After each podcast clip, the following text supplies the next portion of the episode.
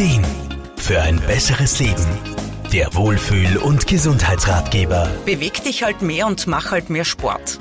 Diese Aufforderung bekommen viele zu hören, die etwas mehr auf den Rippen oder Gelenksbeschwerden haben.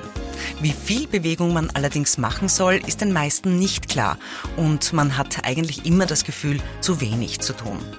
Es gibt allerdings klare Empfehlungen, wie viel und wie intensiv man sich bewegen soll, bestätigt die Grazer Physiotherapeutin Elisabeth Fries. Die Empfehlung der WHO, also die der Weltgesundheitsorganisation, die ist da sehr klar und auch ganz einfach. Man soll sich 150 Minuten in der Woche bei mittlerer Intensität bewegen, wobei mittlere Intensität bedeutet, dass die Atmung etwas schneller wird, man sich dabei aber noch gut unterhalten kann.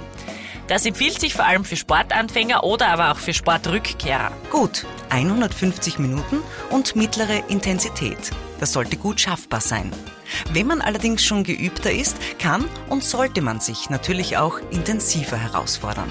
Ja, sportliche Menschen sollten sich für 75 Minuten bei höherer Intensität bewegen. Wobei höhere Intensität hier wieder bedeutet, dass man schon so tief atmen muss, dass keine Unterhaltung mehr möglich ist, sondern nur mehr kurze Sätze gewechselt werden können. Diese Empfehlungen haben vor allem mit unserer Ausdauerleistung zu tun. Sprich, wir trainieren damit gut unser Herz-Kreislauf-System. Zusätzlich wird aber auch empfohlen, dass wir unseren Bewegungsapparat kräftigen. Damit unser Körper den alltäglichen Belastungen gut gewachsen ist, wird empfohlen, zusätzlich zum Ausdauertraining auch zweimal in der Woche sogenannte muskelkräftigende Übungen zu machen. Gemeint sind hier Übungen mit dem eigenen Körpergewicht oder aber auch mit Handeln oder zum Beispiel Therapiebändern. Hier darf man ruhig kreativ sein und sollte darauf achten, unterschiedliche Muskelgruppen ausgewogen zu trainieren.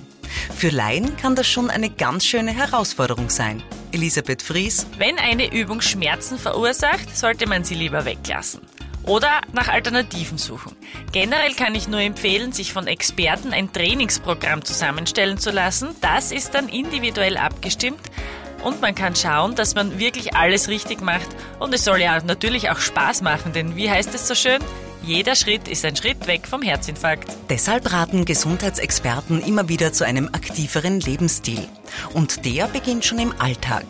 Treppe statt Lift, Fahrrad statt Auto und eine Besprechung im Stehen anstatt im Sitzen. So kann jeder Möglichkeiten finden, mehr Aktivität und Gesundheit in sein Leben zu bringen. Sigi Grazer, Serviceredaktion. Der Wohlfühl- und Gesundheitsratgeber. Jede Woche neu.